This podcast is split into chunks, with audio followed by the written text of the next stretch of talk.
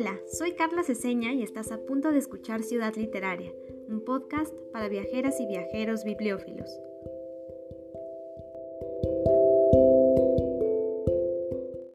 Habéis hecho una pregunta. ¿Es que somos acaso una mentira? Decís. Esta posibilidad os turba, pero es preciso que os avengáis a pertenecer a cualquiera de las partes de un esquema irrealizado. Podríais ser, por ejemplo, los personajes de un relato literario del género fantástico que de pronto han cobrado vida autónoma. Podríamos, por otra parte, ser la conjunción de sueños que están siendo soñados por seres diversos en diferentes lugares del mundo. Somos el sueño de otro. ¿Por qué no? O una mentira. Somos un signo incomprensible trazado sobre un vidrio empañado en una tarde de lluvia. Somos el recuerdo casi perdido de un hecho remoto. Somos algo que ha sido olvidado somos una acumulación de palabras, un hecho consignado mediante una escritura ilegible, un testimonio que nadie escucha. Somos parte de un espectáculo de magia recreativa, una cuenta errada. Somos la imagen fugaz e involuntaria que cruza la mente de los amantes cuando se encuentran, en el instante en que se gozan, en el momento en que mueren. Somos un pensamiento secreto. Hoy quise leerles un pedacito de uno de mis libros favoritos que se llama Farabeuf o La Crónica de un Instante, escrito por Salvador Elizondo.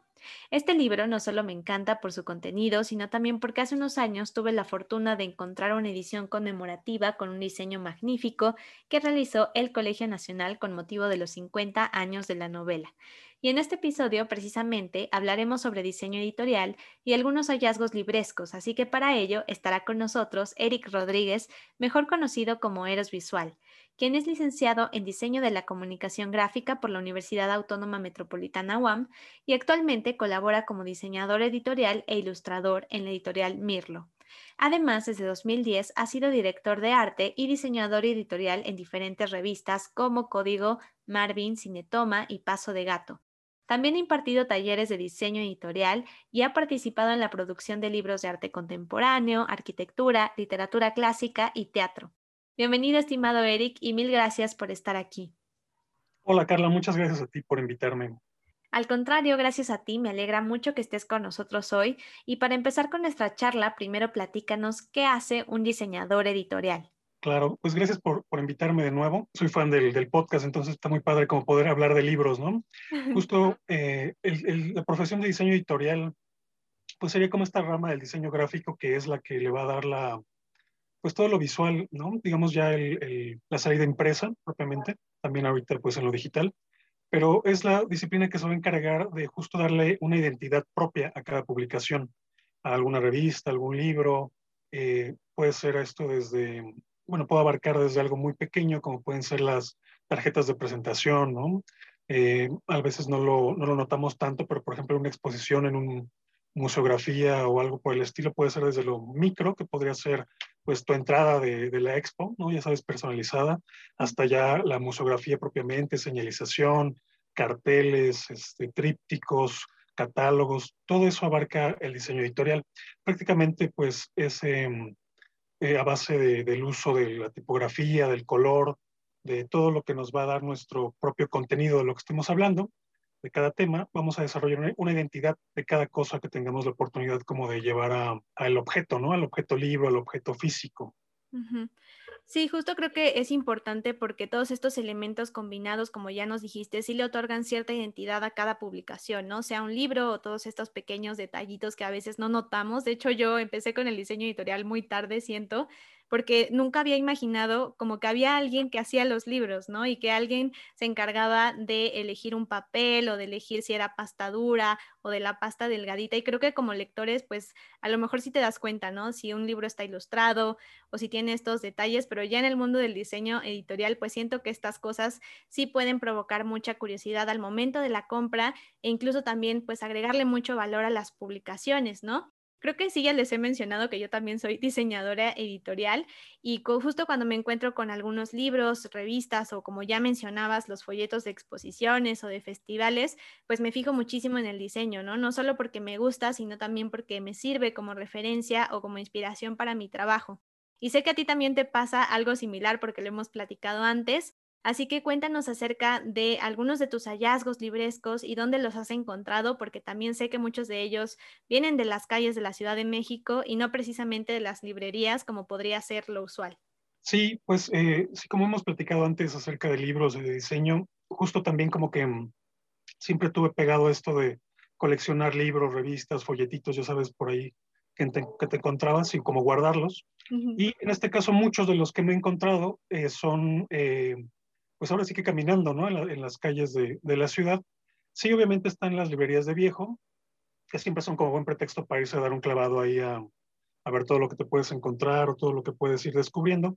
Pero en mi caso he encontrado muchas cosas en estos puestos de libros que podemos ver tal cual en las calles, como eh, ya sabes, afuera de algún metro, afuera, cerca de alguna escuela, ¿no? Muchos de estos puestos de libros de viejo que tienen obviamente pues temas variados, pero hay justo eh, eh, hablando un poco de, nuestro gusto en común por Salvador Elizondo y por Farabef, eh, la, copia que tengo de, de Farabef, que es de esta serie del volador que diseñó Vicente Rojo, justo la encontré en, un, en una esquina de, de, la, de esta ciudad que sería Avenida Chapultepec con Cuauhtémoc, ¿no? Ahí había muchos, todavía hay creo, pero ahorita por la pandemia esto a, lo mejor se ha modificado un poco. Había estos pequeños puestos, ¿no? De gente que vendía desde antigüedades, incluyendo libros. Entonces, eh, por ejemplo, una edición, la original de Farabef, eh, la encontré caminando tal cual por la ciudad. El, el Tianguis del Chopo también era muy buena opción, aparte de, todo lo que podías encontrar en oferta musical, moda, etc, etc. Libros, eh, había ahí muchos, por ejemplo, de Luis Espota, ¿no? Había muchos libros ahí, muchos libros como antiguos, revistas como una que se llama Crisol, que diseñaba Fermín Revueltas, también ahí me encontré varios, varios ejemplares. Eh, hablando de, de, la disciplina como el diseño editorial, ¿no? en este caso que era Fermín Revueltas, el más conocido como pintor, pero también se desempeñó mucho como diseñador editorial para um, todos los libros de los estudiantistas, ¿no? los libros de Nahuiolín, de Alqueles Vela, de, de Maple Sarce. Entonces es muy interesante lo que decías ahorita también de que a veces suele ser que no te, que, que te preguntas hasta que conoces a algún diseñador eh, o, te das cuenta de que hay alguien ¿no? que hace ese, ese trabajo propiamente. pasa mucho como, por ejemplo, en, en, un restaurante, en cualquier otra profesión, en cualquier otro gremio, en el teatro, ¿no? Uno ve la obra, pero no, no ve todo, todos los oficios que están detrás de montar esa obra, o uno está comiendo un platillo y no ve la cocina, ¿no? Todo lo que está detrás. En este caso sí, eh, pues ya sabes, para, para, un libro todo el equipo de editores, de diseñadores, de fotógrafos, corrección de estilo, todo lo que, lo que conlleva esto es muy, muy interesante. Sí, está increíble. Y justo mencionabas algunos de los libros que ya te habías encontrado. Sé que tienes algunos también bastante, bastante interesantes. Entonces, háblanos un poco del contenido, de en qué te fijaste al momento de, eh, pues, de encontrarlos, ¿no? Si llegaron a ti por casualidad o ya los estabas buscando, cómo funciona un poquito esto del hallazgo entre las calles de una ciudad. Sí, creo que la mayoría sí fue como sorpresa, o sea, como que, ya sabes, en esta onda de, de que uno va, pues, que le gusta un poco el cine, le gusta un poco la literatura, arte, cosas por el estilo, como que tenemos ciertas referencias a veces de autores, de cosas, de, de movimientos, ¿no? Pero sí, eh, la mayoría han sido sorpresas. Por ejemplo, tengo dos ediciones de, de un libro de, de voy, a, voy, a, leerlo tal cual porque si no se me va el, es de Adolfo Besma Ugart. El libro es Método, Dibujo, Tradición, Resurgimiento y Evolución del Arte Mexicano. Es un libro de 1923, eh, editado por la UNAM. Este libro era un libro de cajón para los arquitectos en ese entonces. Eh, digamos que un plus de este libro, aparte de que el autor era perteneciente al movimiento estridentista, pues es que es un sistema de dibujo eh, basado a, partir de iconografía, de líneas, de, de pequeños como detalles prediseñados, por así decirlo, tener la posibilidad de dibujar cualquier cosa, ¿no? Una figura humana, este, eh, animales, eh, arquitectura, pero todo enfocado a generar un sistema de dibujo mexicano. En este caso, este, este libro igual me lo encontré por ahí en un, en, con mi librero de viejo de cabecera, que antes tenía local, que ahorita ya, bueno, él, él ha ido cambiando entre vender en la calle, en locales, en, en, su casa, ¿no? Tal cual, también es como una, cosa muy interesante poder entrar a la biblioteca de alguien y pues ver toda la oferta que tiene. En este caso, digamos, yo tenía nociones de este movimiento artístico, pero ya cuando te encuentras estos ejemplares, ¿no? es totalmente algo sorprendente, ¿no? Tal cual mágico tener los, los, los ejemplares ya en tus manos, poder ojearlos y generar estos hipervínculos, ¿no? A partir de un libro, llegar a otro dato, a otro autor, a otro, a otro momento. Ahorita que este, abriste con la cita de Farabev, y viendo aquí entre mi librería, pues de Farabev o de Lizondo puedo ver revistas Vuelta, estas revistas Vuelta que eran las que editaba Octavio Paz, también era, Elizondo era miembro del, del, de los editores, ¿no? También tengo aquí unos facsimilares de una revista que se llamaba Nuevo Cine, voy a leer tantito nada más el, una portada para ver como las plumas de, en este caso era José de la Colina, Salvador Elizondo, era una revista muy a la onda de Callers du Cinema. Pero digamos, de un autor puedes eh, irte eh, a más referencias, incluyendo diseño editorial, es un poco la valía que, que siempre ando como, como buscando eh, para elegir un libro, ¿no? Todo lo, las ramificaciones que me llevaron a él y las que pueden seguir como, como dando.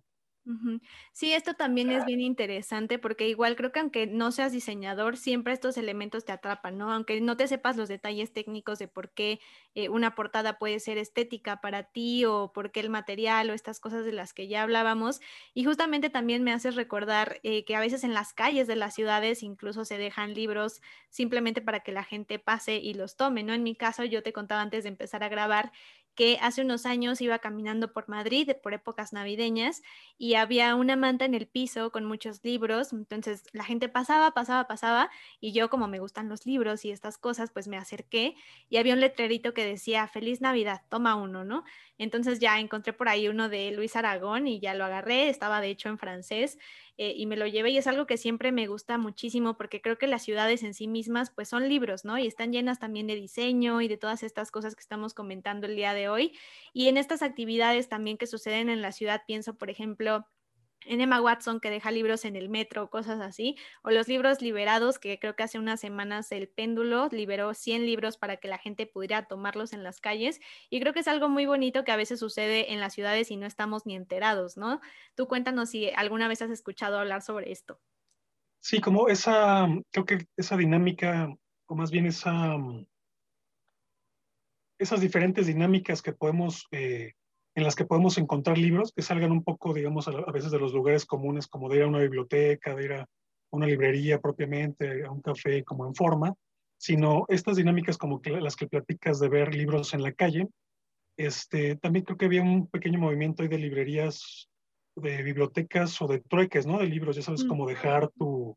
Creo que eran unas cajitas ahí en la ciudad, en la colonia Juárez o en la, en la Santa María, Tenías como una cajita, dejar, podías tomar un libro, dejar otro, ¿no? Hacer como un poco esta, esta cosa del trueque. También estaba la feria del libro de, de, de, La Rosa, el libro de La Rosa, la de la UNAM. A mí me tocó ir como a Tlatelolco, entonces te encontrabas igual los libros ahí, tú podías dejar libros. Incluso en el metro, en algunas administraciones acá en la Ciudad de México, es que tienen estas iniciativas de tome un libro, ¿no? Tome un libro, léalo dentro del, del metro y deje por ahí uno. Ahí sí, ahorita haciendo memoria, dejé algunos eh, repetidos que tenía de novelas clásicas o cosas por el estilo, dejar por ahí libros, este, incluso que a veces es un poco más invasivo eh, o más, o no, bueno, en estas grandes urbes, ¿no? Donde todos estamos a veces a la defensiva, oyendo a un lugar eh, sin mirar mucho nuestro entorno, pero sí llegué a regalar libros simplemente por escuchar una plática, ¿no? Este, y ya, pues, y hacer un poco la interacción con las personas pero creo que sí, las dinámicas, estas dinámicas variadas son muy, muy interesantes. Sí, totalmente. Justo también me acordé ahorita que mencionabas que hay cierto temor, ¿no? Por eso que a mí me sorprendía que en Madrid nadie se acercaba y había un montón de libros, no había alguna persona ahí parada, a lo mejor pensaban que era broma o algo así, pero yo también lo llegué a hacer aquí en la Ciudad de México, sobre todo de libros que me gustaban eh, pues llegaba a dejar atrás, en la parte de atrás del Palacio de Bellas Artes, ¿no? Y algo que me gustaba hacer era esperar un momento a ver si alguien, o sea, para ver quién lo tomaba, ¿no? Porque también eso es otra cosa, de que dejas el libro y no sabes quién lo va a agarrar. Y sí me emocionaba mucho porque me tocó ver a una chica que sí encontró el libro y se emocionó porque mucha gente pasaba y pasaba y pasaba y no, nadie, o sea, a lo mejor lo veían, varios se acercaron y leyeron, tenía un post-it que decía como de, es un regalo, tómalo o algo así, Entonces siento que a veces la gente podría pensar que es como una trampa, porque pues sobre todo aquí en la Ciudad de México no sé qué tan común sea, pero sí creo que es una actividad súper bonita, ¿no? Y bueno, regresando ahora sí un poco hacia el diseño y estas cosas que estábamos platicando hace un momentito, cuéntanos tú eh, como qué elementos valoras del diseño editorial y si tienes, por ejemplo, algunas editoriales consentidas o algunos libros que hayan llegado a ti por su diseño. Sí, pues mucho de lo contemporáneo que suelo comprar eh, es este, básicamente, bueno, mi biblioteca está más llena de, eh, creo que si tengo libros de diseño propiamente son contados, ¿no? La mayoría son de temas diversos. Justo me gustan por lo que te comentaba al principio de que a partir del diseño editorial se genera una identidad del libro, ¿no? Entonces tengo libros de arquitectura, de literatura, de arte contemporáneo, etc., etc., pero creo que cada uno, o digo, de pintura, artes plásticas, es por a veces obviamente por el autor, por el tema, porque me, me interesa, pero también porque eh, veo como una congruencia en todo lo que engloba el diseño editorial, en crear una identidad propia, ¿no? De, cada, de cada libro. Eso sería casi siempre es lo que, en lo que me, en lo que me fijo, digamos, para, para comprar libros un poquito más de arquitectura, arte contemporáneo. Y algo que se me hace fundamental, fundamental, que a, a veces también pasamos de largo, son los títulos de los libros muchos libros de poesía que tengo de literatura son por el libro, ¿no? Imagínate si tú ves eh, el título y es este, otra vez de Lizondo, ¿no? Teoría del infierno, pues obviamente como que dices, ah, a ver, quiero ojear eso, ¿no? Entonces en este caso es otro libro de Lizondo que era Teoría del infierno y tenía la foto de James Joyce, en la, un retrato de Joyce en la portada, era como, ah, eh, así de todo lo que puedes ver en una librería es como de, voy a ver este, Ah, voy, a, voy a tomar este, ¿no? Y a veces otra cosa que también en, el diseño editorial o el diseño gráfico, en general los consumidores, eh, dejamos de notar es los lomos. Mm. Los lomos de los libros son sumamente importantes porque uno, uno, ve la portada y dice, ah, wow, ¿no? la portada es lo que va el gancho, pero eh, obviamente eh, viendo la, la, experiencia de las librerías, ¿no? tanto las comerciales como las más librerías de viejo, el tiempo de exhibición de un libro en portada es poco casi siempre suele eh, terminar eh, de lado, el lomo, compitiendo con otros miles de lomos. Por eso te decía que, un título, y me acordé ahorita justo Teoría del Infierno, lo vi entre muchos lomos en la biblioteca de la universidad y era como, ah, voy a sacar este y ojearlo por el, por el título, ¿no? Entonces, eh, sí, cada elemento, eh, aunque obviamente, digamos, hay elementos más fuertes como portadas, en este caso, el título de un libro, ¿no? La tipografía de un libro, eh, ya la composición propiamente de dónde vas a poner cada elemento, ya sea imagen o, tipografía, se me hace como sumamente relevante, importante para, para comprar, para, para ojear, para conocer. Ahorita que me acuerdo igual había una revista de cine, de estas, se llamaba Nitrato de Plata, por ejemplo.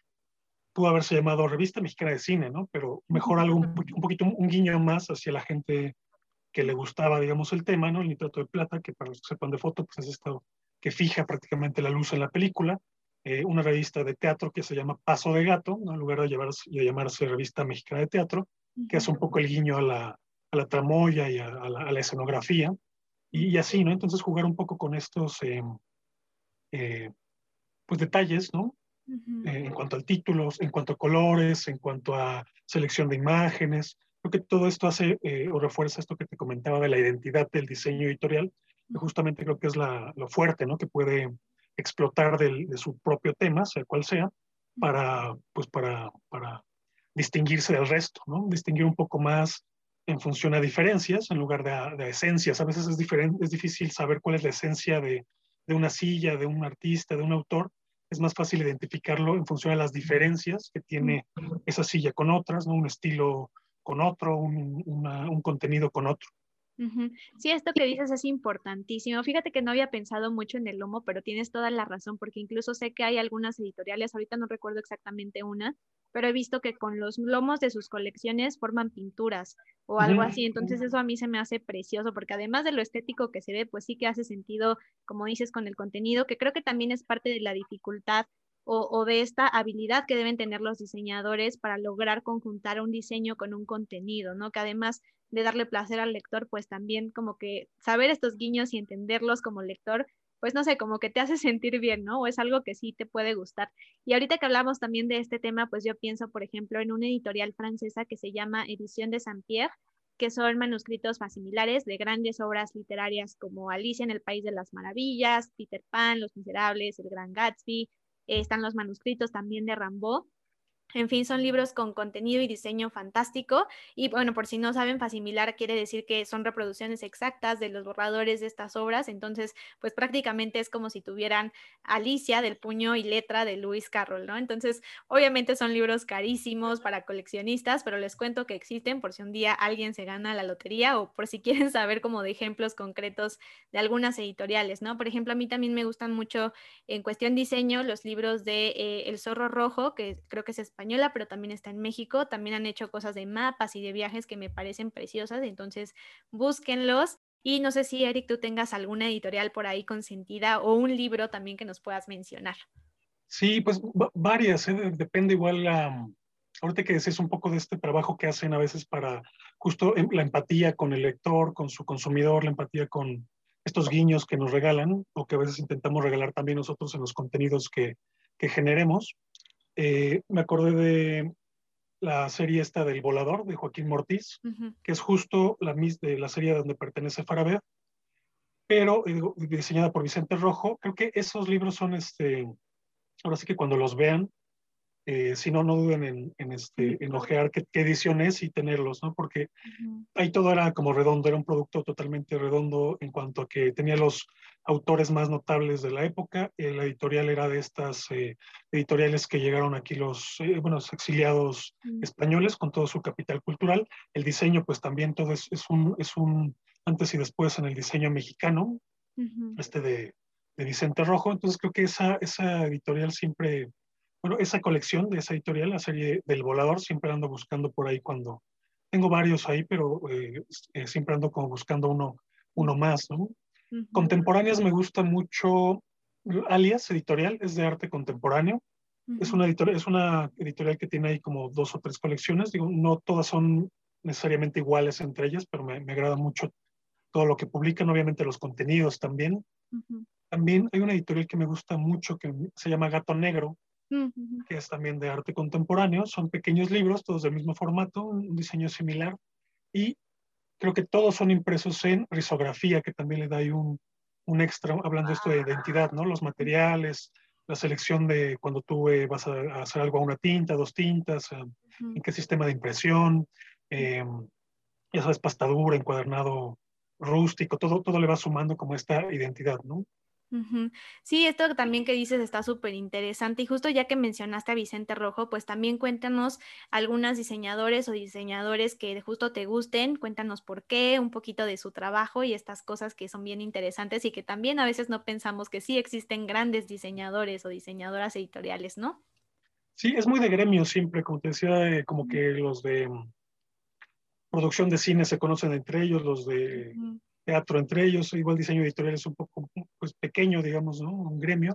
Para mí diseñadores relevantes pues sería Fermín Revueltas, que como te digo hacía todo lo de todo lo de los estridentistas, hizo por ahí Crisol, que era la revista esta de política por ahí de los 20, este, Irradiador, que era la revista importante de los estridentistas, también la, la hizo eh, Fermín. No sé si él hizo el manifiesto pero digamos era toda esta, mucho de esta eh, tradición gráfica mexicana surgió a partir de él o pasó por, por, sus, por sus manos, ¿no? Eh, otro diseñador importante era, o para mí que es muy relevante, es el Chango, el Chango García Cabral, siempre se me olvida el primer nombre, pero es el Chango García Cabral, él hacía eh, todos los carteles de las películas de Tintán y de Cantinflas, que mm. seguro identificamos porque son estas como estilo cómic, ¿no?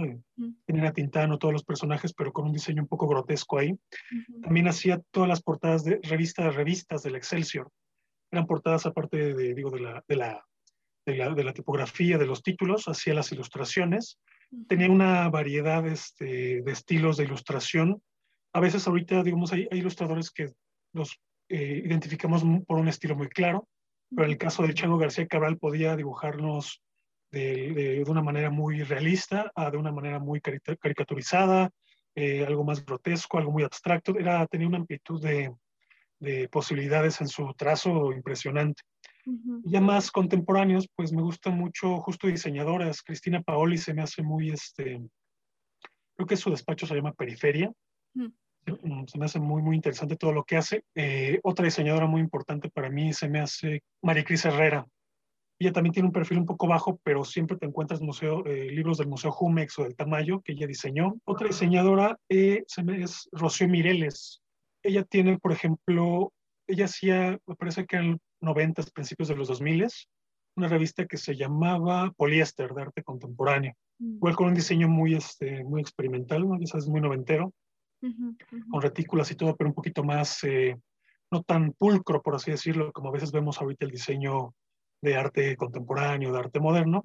También ella tiene libros como uno del mercado de Sonora, que es mm. como una recopilación de todas estas etiquetas de, del mercado de Sonora, de los productos. Tiene otra de la Merced. Eh, había una persona que es quien hacía como el, el, estudio, digamos, antropológico, pero ella hacía el diseño editorial.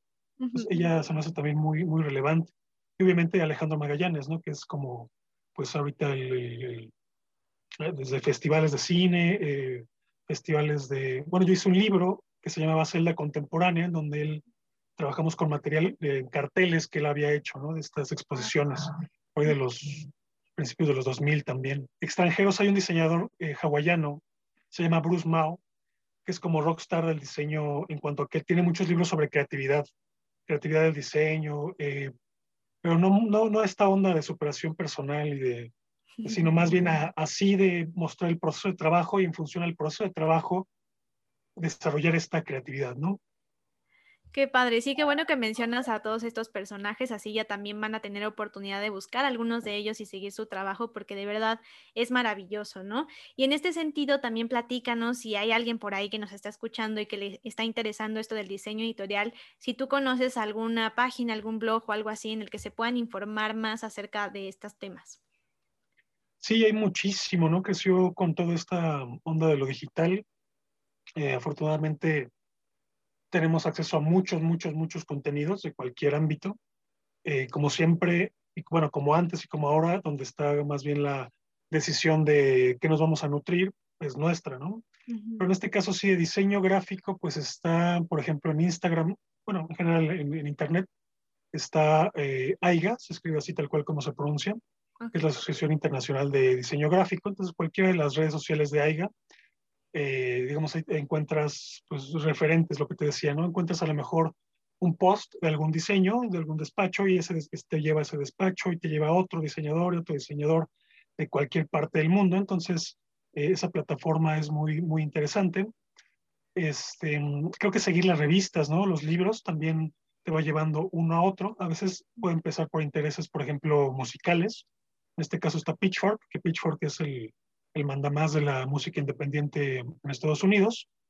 Eh, la revista que edita Pitchfork es este, sumamente atractiva para, obviamente, como contenido de música, pero también para diseño editorial es algo, es una, es una publicación bellísima. Em, eh, despachos eh, internacionales, por ejemplo, a veces a mí, a mí, lo que me pasaba era como buscando alguna revista en específico ya me enteraba de quién lo había diseñado y así iba como avanzando. Escuelas también, ¿no? Está la, que me venga una rápido que me guste mucho. Hay una, hay una página de Instagram que se llama Cátedra Manela. Mm. También se me olvida, soy malo para los primeros nombres, pero se me olvida el nombre de la persona, es eh, el nombre Manela, es el apellido. Es una cátedra que se da en la Facultad de Diseño de la Universidad de Buenos Aires. Mm. Pero si la buscan como Cátedra Manela en Instagram, seguro ahí pueden irse a más links es un taller muy, este, muy interesante de, de, de, diseño editorial, pero también es interesante porque suben todos los ejercicios que deja, que deja el profesor, eh, mucho del proceso de diseño, ¿no? Entonces, eh, a partir de algo, digamos, académico, pues puede decirte como ya trabajo más, eh, más en forma, que a veces está desvinculado, ¿no? Muchas veces en muchas profesiones está desvinculada la academia de la práctica profesional, pero en este caso también buscándola por ahí podemos ver muchos eh, ejemplos muy, muy padres de, este, de vínculos reales entre dónde se aprende y dónde se aplica, ¿no? Sí, suena increíble. Creo que el diseño editorial es todo un mundo. Yo, por ejemplo, les recomiendo un blog que justo está especializado en diseño editorial que se llama Rayitas Azules. También ahora que mencionabas algunas revistas, pienso en Gráfica, que también tiene su versión impresa y su versión digital, entonces estéticamente es preciosa, además todo el contenido, si les interesa el diseño, creo que también es un básico. Y también siguiendo esta línea de revistas y para conectarlo un poquito con lo que hablábamos al principio de la ciudad y de estos hallazgos que a veces pueden surgir gracias a libros o a publicaciones o al revés.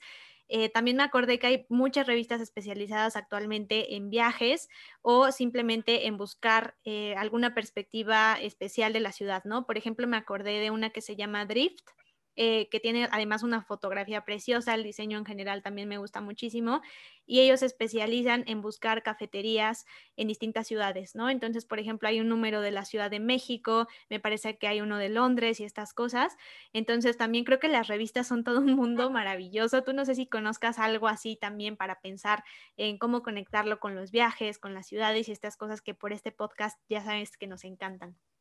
Sí, ahorita que lo mencionas me acuerdo de muy local. Aquí, bueno, es un movimiento de editoriales que apoyaban a gente sin hogar, que hay en, España, en, Argentina, en varias partes del mundo. El proyecto acá se llama, bueno, la, versión más conocida acá en la Ciudad de México se llama Mi Valedor. Mm. Es una revista que justo, eh, digamos, si tú vieras la revista, toda la temática es de la, eh, de la Ciudad de México, ¿no? Es una revista, por así decirlo, de la urbe, eh, me, me, me, recuerda un poco lo que decimos de identidad, ¿no? Podemos hacer una revista de la Ciudad de México, pero dependiendo del enfoque puede ser una revista que abarque a lo mejor una parte de la ciudad, una forma de ver la ciudad, otra forma quizá, ¿no? De distinguirla ahí. En el caso de Mi Valedor es una revista, desde el nombre, ¿no? También viene un poco, nos da a entender más o menos el corte de que va a tratar, los temas de los que aborda, tiene ahí especiales de, eh, a, veces especiales de de, diversos temas, de, oficios de la ciudad, de cómo se camina la ciudad, de transporte en la ciudad. Algo interesante de esta, o creo que donde está el punto medular, es la distribución mm. de esta revista. Es, por, es con gente que justo no tiene, no tiene hogar. No recuerdo bien, pero la dinámica es, si la revista a ti como consumidor te la venden a 20 pesos, creo que a ellos se la dan a mitad de precio y eh, tal cual eh, la mitad es ganancia para ellos algo así era la, dinámica. Entonces, a veces también te encuentras en el centro histórico, en, las colonias estas más céntricas, gente que justo te, eh, aparte de ser voceadores, te da todo este speech de, de cómo es el, el, proceso, ¿no? De su editorial y cómo es el proceso de distribución. También, eh, entonces, en este caso sería como un ejemplo, creo que muy puntual de, pues, de cómo conocer, ¿no? En este caso, nuestra urbe. Sí, no, y además que también tiene una función social, ¿no? Porque creo que también eso es importantísimo del diseño. Mucha gente dice que el diseño cambia el mundo por esto y no solamente se aplica en las disciplinas estéticas como podría ser el arte o los museos que comentábamos en su gráfica y museografía, sino también en las personas, ¿no? Que socialmente tienen diferencias o que necesitan de cierta manera algún apoyo y creo que este es un trabajo extraordinario. Busquen a mi valedor porque es increíble. Y por otro lado, también me hiciste recordar una revista que me encanta que tiene más o menos un corte también social que se llama Voces y se distribuye en el barrio de Santa María la Ribera, que como ustedes sabrán es uno de los más antiguos en la Ciudad de México.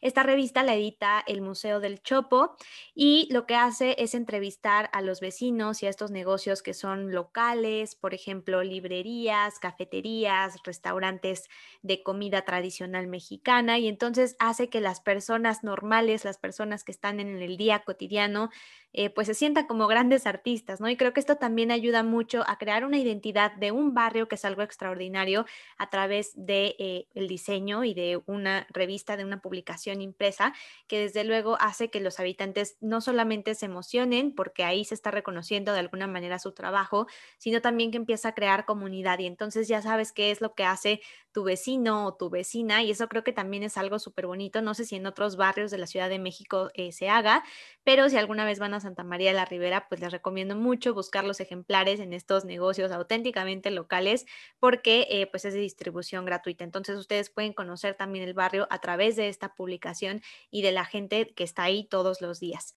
Y pues ahora sí ya estamos llegando al final de este episodio, estimado Eric. Entonces, para concluir, me gustaría que por último nos des tu recomendación de un espacio libresco y también de algún libro que para ti tenga un diseño muy padre, que nos recomiendes buscar por ahí.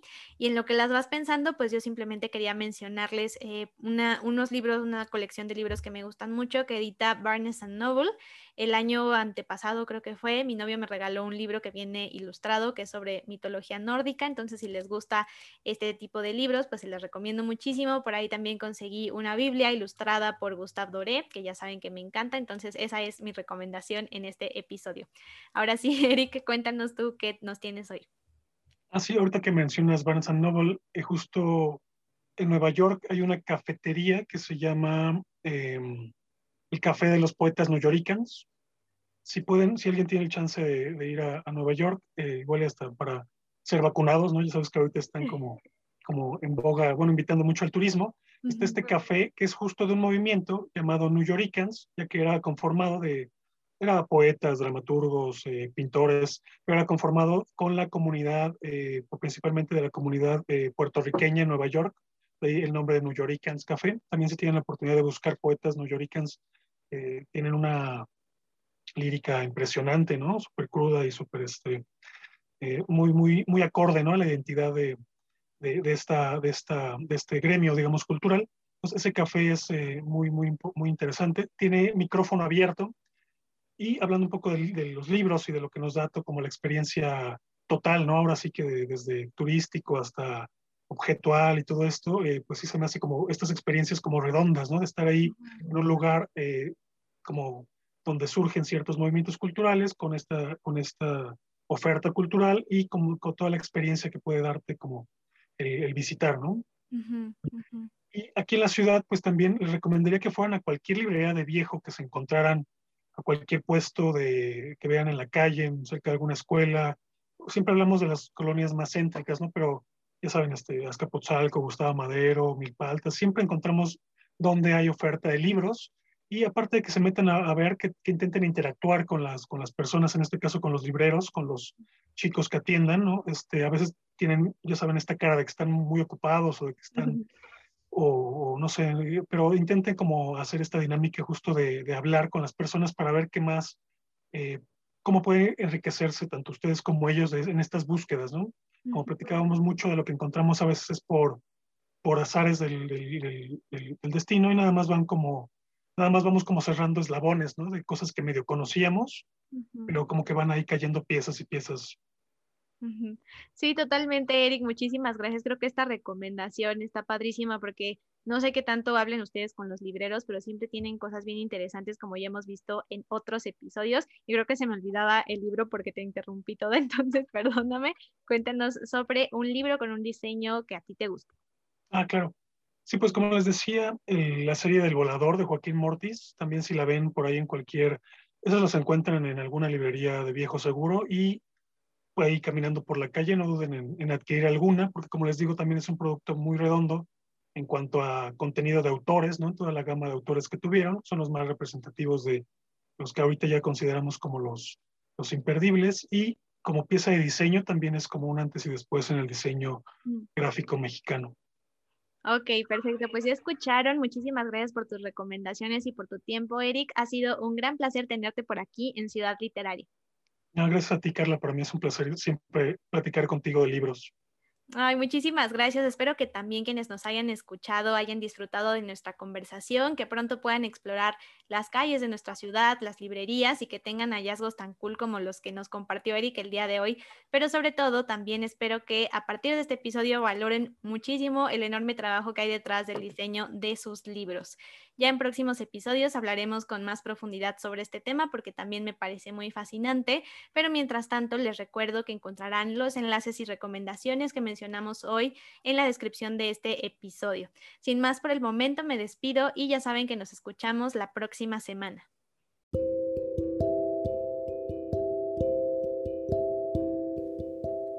Si quieres ser parte de nuestra comunidad, Búscame en Facebook e Instagram como arroba Ciudad Literaria CDMX y no te pierdas nuestro próximo episodio.